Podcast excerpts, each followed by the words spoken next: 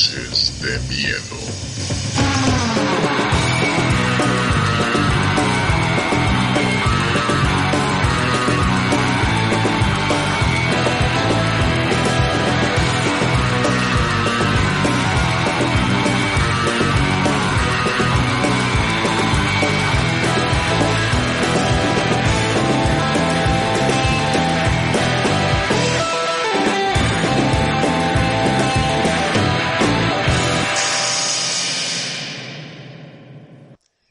Buenas noches, bienvenidos, soy Salva Valero y aquí estamos en un nuevo programa de Noches de Miedo.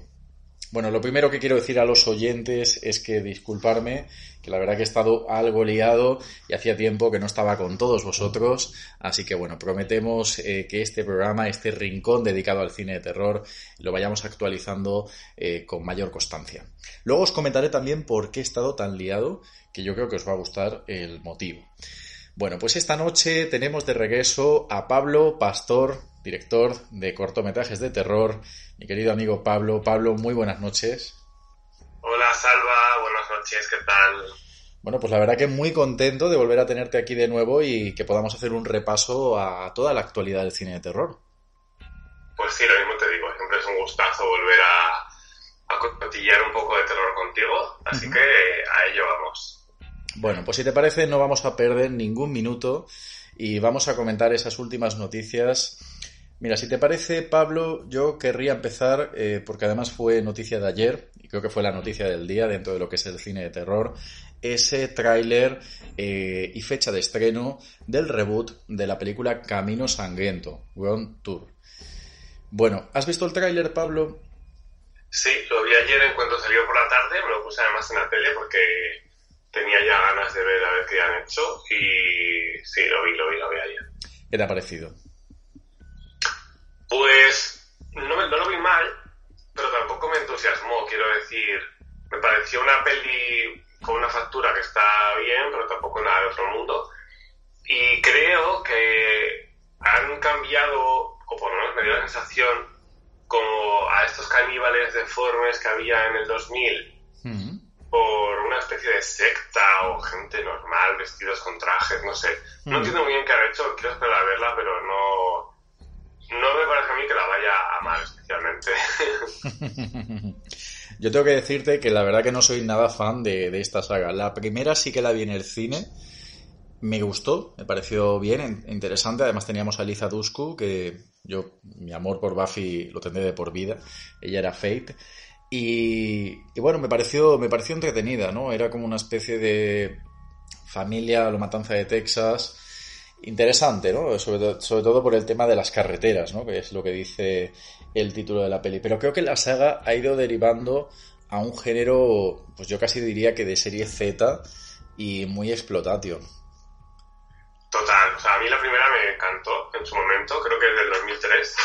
Mm. Y justo coincidió lo que tú dices, ¿no? Con, eh, con, con, el remake de La Matanza de Texas, justo el de Jessica Biel, que era del mismo año. Sí. Como que hubo una moda ahí en esos años de otra vez el cine de caníbales, también se, se estrenó el, el, remake de Las colinas tienen ojos. Como que de repente parece que fue como un poco tendencia, que ojalá vuelva porque a mí me encantaba.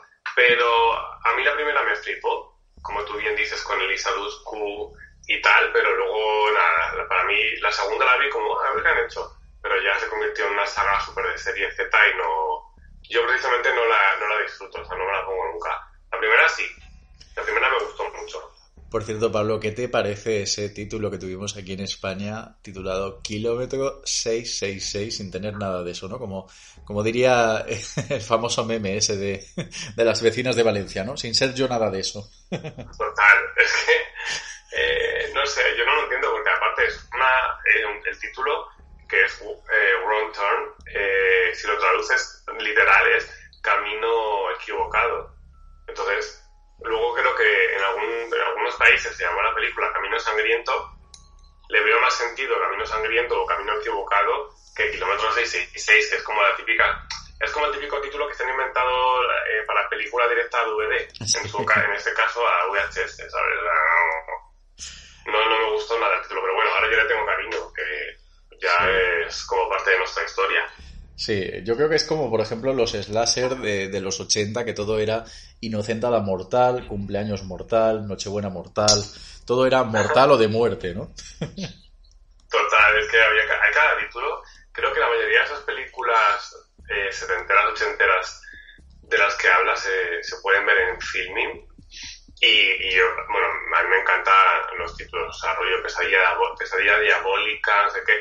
El típico título que tú ahora ni te lo planteas poner y que antes era como súper fácil de, ah, mmm, eh, el hacha afilada, yo qué sé, o sea, como ni se molestaba, ¿sabes?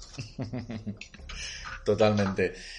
Yo ya te digo, además, eh, creo que también estamos teniendo un problema con el tema de los reboots, porque fíjate que Gontar eh, efectivamente es una película del 2003. Aquí, si no recuerdo mal, llegó en primavera del 2004, alrededor de marzo o así, porque yo me acuerdo que era por, por fallas aquí en Valencia.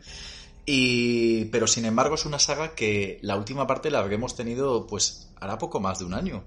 Es decir, ¿ya, ya es necesario un reboot? Pues mira, yo sinceramente, como no soy nada fan de la saga, no sabía ni que hace poco salió una, Hmm. porque he perdido la cuenta y, y no le sigo la pista a estas secuelas que no me interesan. Hmm. Pero creo que es un concepto, eh, el de la primera, que, bueno, explotándolo bien y tal, sí que se puede hacer una peli ya, un reboot un- en condiciones y bien, bien hecho.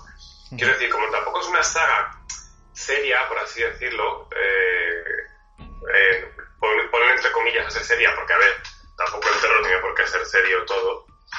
Pero como que no es una saga tampoco, pues un Halloween, ¿sabes? Entonces, bueno, ¿por qué no coger una saga que parece que ha funcionado como serie Z e intentar eh, hacer un reboot de la misma, pero hacerlo bien, con un poco más de calidad, a ver si de repente se puede convertir en, en algo nuevo? ¿Por qué no? Lo que pasa es que a mí no sé si me va a convencer un poco de este rollo nuevo que le quieren meter, pero bueno, por intentarlo.